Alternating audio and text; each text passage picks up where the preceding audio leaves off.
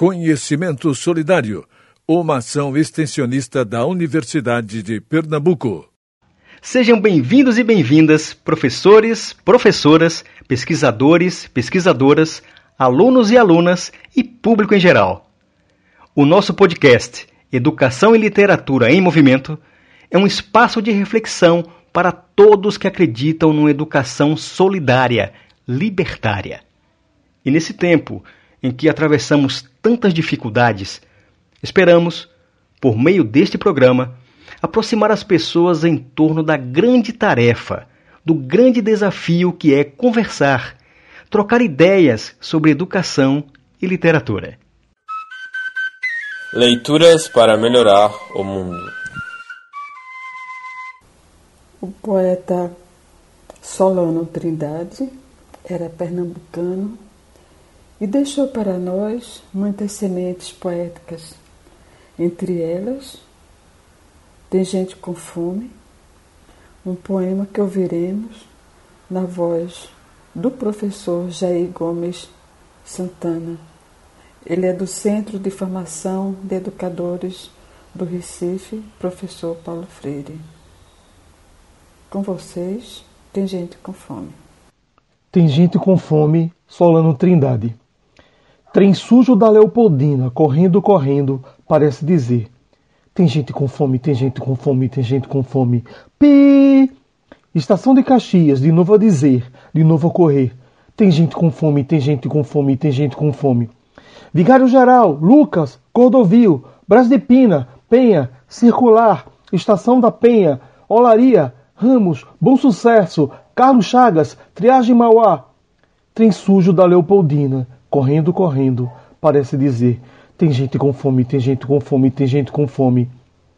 Tantas caras tristes querendo chegar em algum destino, em algum lugar. Trem sujo da Leopoldina, correndo, correndo, parece dizer: tem gente com fome, tem gente com fome, tem gente com fome. Só nas estações, quando vai parando, lentamente começa a dizer: se tem gente com fome, dá de comer. Se tem gente com fome, dá de comer. Se tem gente com fome, dá de comer. Mas o freio do ar, todo autoritário, manda um tem calar. Psiu! Pesquisa para melhorar o mundo. Como convidada de hoje, temos a professora Maria Fernanda dos Santos Alencar, da Universidade Federal de Pernambuco, campus Caruaru. Fernanda, conte um pouco das pesquisas que está desenvolvendo no campo da educação quilombola. Em primeiro lugar, quero agradecer à professora Valdênia pela oportunidade de conversar e apresentar né, os nossos projetos de pesquisa. Não vai dar tempo de apresentar todos, mas eu vou explicar pelo menos como é que eles é, se articulam. São cinco os projetos de pesquisa integrantes do subprojeto 1, Representação Social de Docentes de Escolas Quilombolas sobre Si e a Negritude. Esse subprojeto ele faz parte do projeto Avaliação dos Discursos da Proposta Político-Pedagógica e da Prática acerca das Relações Étnico-Raciais na interface com a educação do campo em escolas públicas do Agreste de Pernambuco. É um convênio da Universidade Federal de Pernambuco, do Centro Acadêmico do Agreste, com a Fundação Joaquim Nabuco. Esses cinco projetos de pesquisa, eles são desenvolvidos nos municípios de Altinho, Comunidade Quilombola de Guaraciaba, no município de São Caetano, Comunidade Quilombola Barro Vermelho, e no município de Panelas, comunidade quilombola de Sambaquim, e no município de Caruaru, na comunidade quilombola Sítio Serra Verde. Todos eles buscam uma maior integração investigativa no que diz respeito à aproximação com as propostas político-pedagógicas e com os discursos estabelecidos sobre as relações étnico-raciais e a educação quilombola nas escolas públicas de ensino básico do Agreste, Central, na perspectiva da construção da identidade docente quilombola e da afirmação da identidade quilombola. É, desses cinco projetos de pesquisa Dois já foram concluídos e seus resultados foram apresentados em monografias como pré-requisito para a conclusão do curso de pedagogia. São todas estudantes né, do curso de pedagogia que integram o grupo de estudo, pesquisa e extensão em educação do campo Equilombola GPEC, é, no qual eu sou líder, coordeno junto com a professora Cíntia Torres Melo. Vou falar um pouco sobre a pesquisa da Marta Maria da Silva, que já foi apresentado, cujo título é Identidade Docente Quilombola, uma análise sobre a sua construção na comunidade quilombola de Sambacuí, Panelas, Pernambuco. É, esse essa pesquisa apresentada em monografia teve como objetivo geral analisar a construção da identidade docente de professores que atuam em escolas quilombola.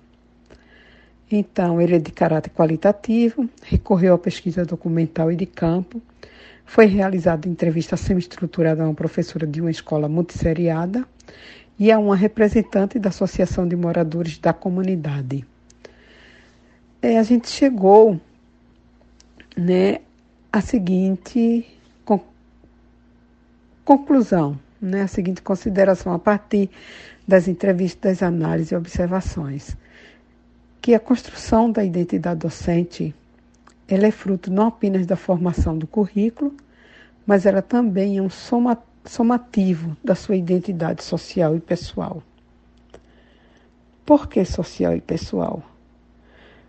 Porque a professora ela não está é, ausente, vamos assim dizer, das relações que ela constrói socialmente e pessoalmente dentro e fora da comunidade. Então, o que é que foi observado? Que embora a professora ela seja da comunidade, ela não se identifica como quilombola. Por que ela não se identifica? Porque ela não é negra. Então, para ela, há uma explicação dentro da lógica eurocêntrica que determina os padrões do que é ser negro e do que é ser quilombola. Assim, ela não consegue assumir a identidade porque irá romper com esses estereótipos padrões que marcam as suas experiências sociais e culturais.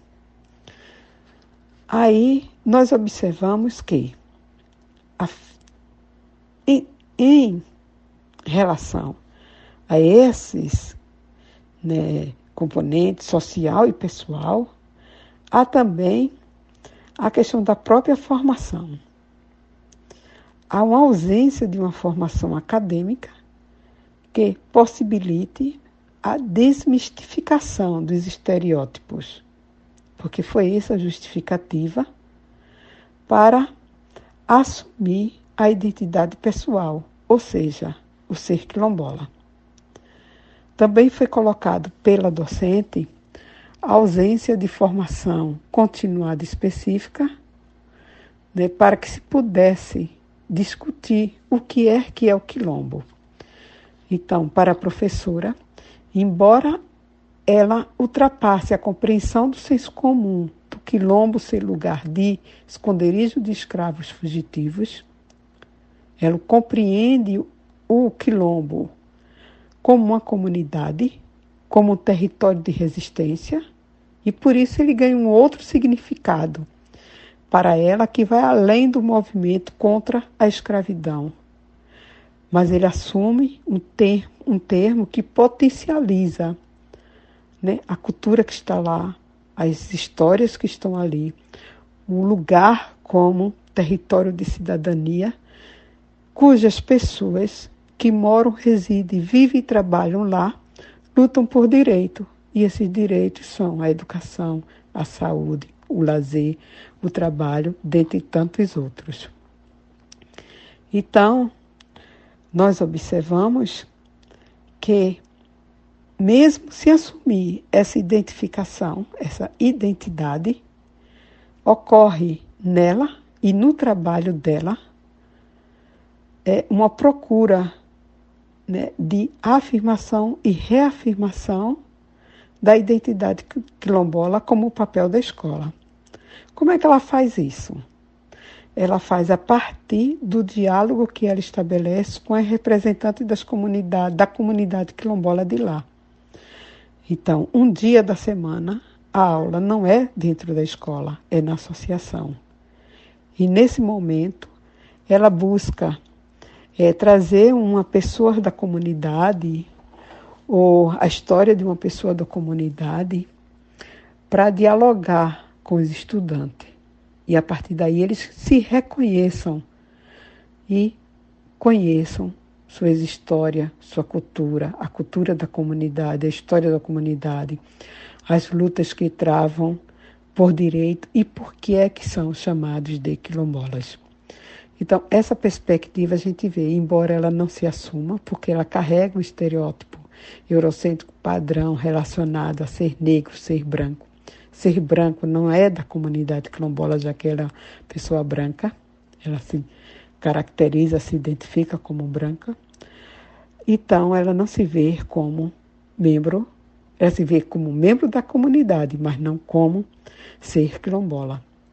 Então, essas relações a gente vê o conflito que está aí permeando a questão da identidade ou das identidades.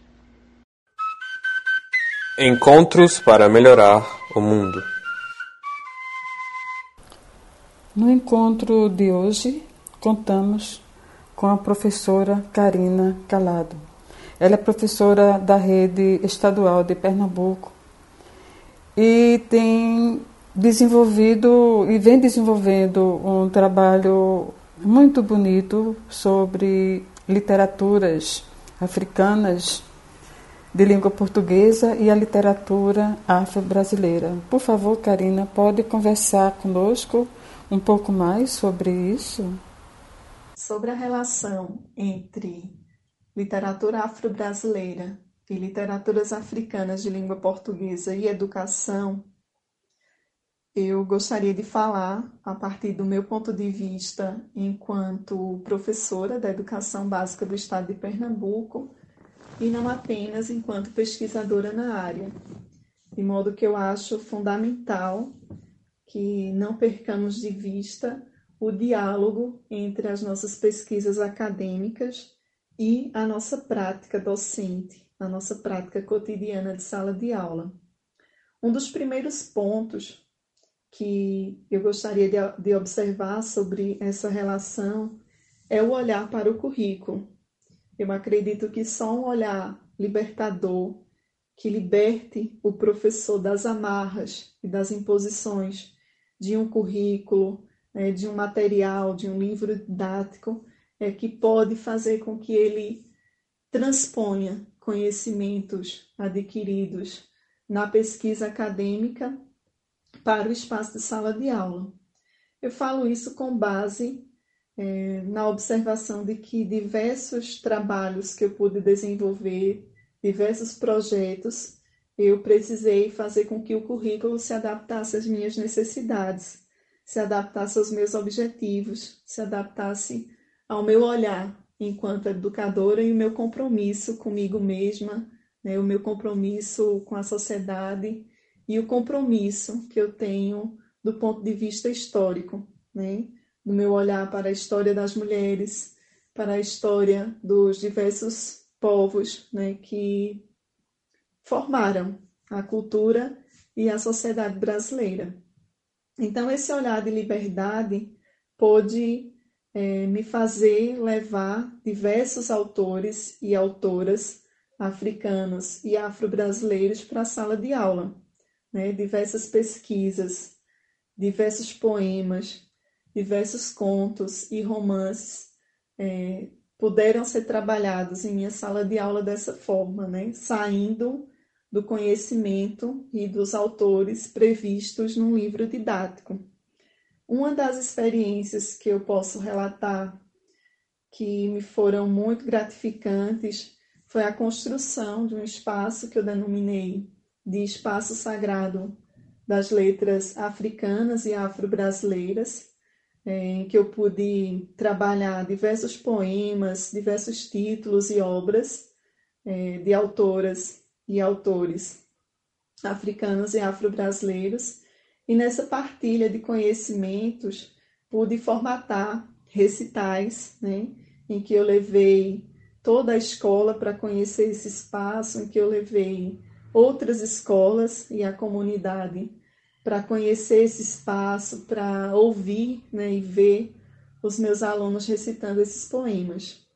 É, uma história me marcou muito nesse projeto, que foi é, uma aluna que trabalhou comigo, se identificou com a história de Conceição Evaristo, com a trajetória, né, com a obra dela, e é uma aluna negra né, da zona rural do município de São João, se viu nessa história e quis, ao fazer o Enem, escolher a graduação em letras.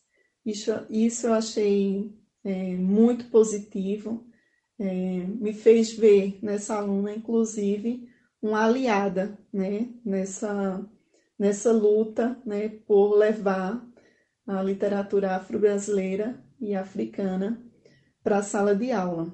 Sobre a questão da relação entre as literaturas africanas e afro-brasileira, eu acho que é fundamental, assim, nessa busca por relação, é, pontos que a gente possa estabelecer né, nessa relação.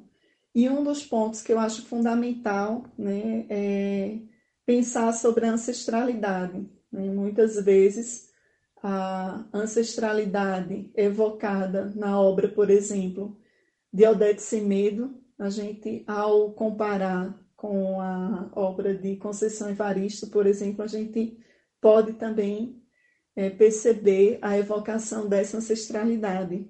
Então, ancestralidade comum, né? Então, eu acredito que eleger pontos né, pode nos fazer perceber essa relação.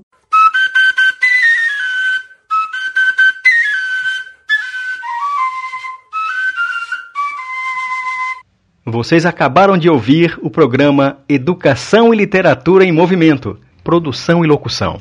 Professora Graça Graúna e professora Valdênia Leão de Carvalho, ambas da UPE. Convidado e convidadas: Professor Jair Gomes Santana, do Centro de Formação de Educadores do Recife, professor Paulo Freire. Professora Maria Fernanda dos Santos Alencar, da UFPE. E a professora Karina Calado, que leciona em escola de referência da rede estadual em Pernambuco. Participação nas vinhetas: Rudá Sobreira, aluno do ensino médio. Trilha sonora: professor Guedes Montalvos, do Centro de Educação Musical de Olinda. Apresentação e edição: Charles Franklin, aluno do curso de Ciências Sociais da UPE. Agradecemos a sua audiência e atenção. Deixamos aqui nosso afetuoso abraço a todos e todas. Até a próxima!